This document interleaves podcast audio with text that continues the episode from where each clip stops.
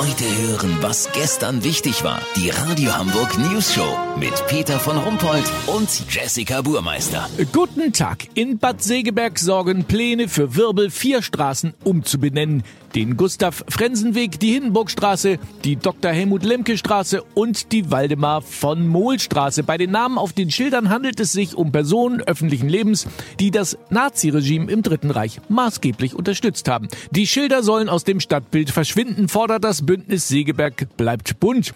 Olli Hansen, äh, entschieden ist aber ja noch nichts, oder? Nee, Peter, entschieden ist nix. Es wird noch wild diskutiert. Einige Anwohner fürchten die Kosten einer Umbenennung. Ludwig Pohl lebt schon seit 27 Jahren im Gustav-Frenzen-Weg. Er müsste ja diverse Dokumente ändern lassen, wie Perso, Reisepass, NSDAP, Mitgliedsausweis und wer weiß was noch alles. Er hat sich nie für Gustav Frenzen interessiert. Es war für ihn einfach nur ein Name, weiter nix. Ja, aber sag mal, wer war denn das nun eigentlich genau? Frenzen war erst Pfarrer und dann Schriftsteller, sogar einer der erfolgreichsten seiner Zeit. Leider war er auch überzeugter Antisemit und glühender Verehrer Adolf Hitlers. Das hätte Ludwig Pohl lieber nicht gewusst, aber jetzt ist die Katze aus dem Sack. Der Hund aus der Pfanne, der Goldfisch aus dem Käfig. Hm. Und was wäre die Alternative zur Umbenennung dieser Straßen? Einige Anwohner finden, dass man ja auch an die Straßenschilder noch so Zusatzhinweistafeln anbringen könnte, die den Menschen im Kontext der Zeit richtig einordnen. Aber was willst du bei Frenzen da hinschreiben? Gustav Frenzen, Antisemit, Dichter und Riesenarschloch? Das ist ja auch irgendwie Quatsch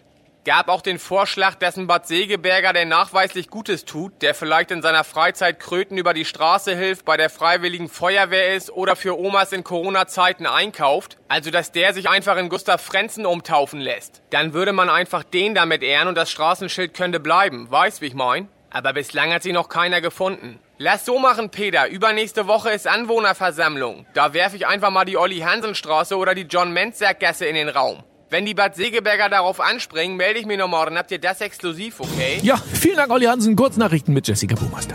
Corona-Eigentor. Viele Neuinfektionen auf dem Kiez, weil in eine nur halbvolle Bar 15 Polizisten, 7 Zollbeamte und 10 Leute vom Ordnungsamt reinmarschiert sind.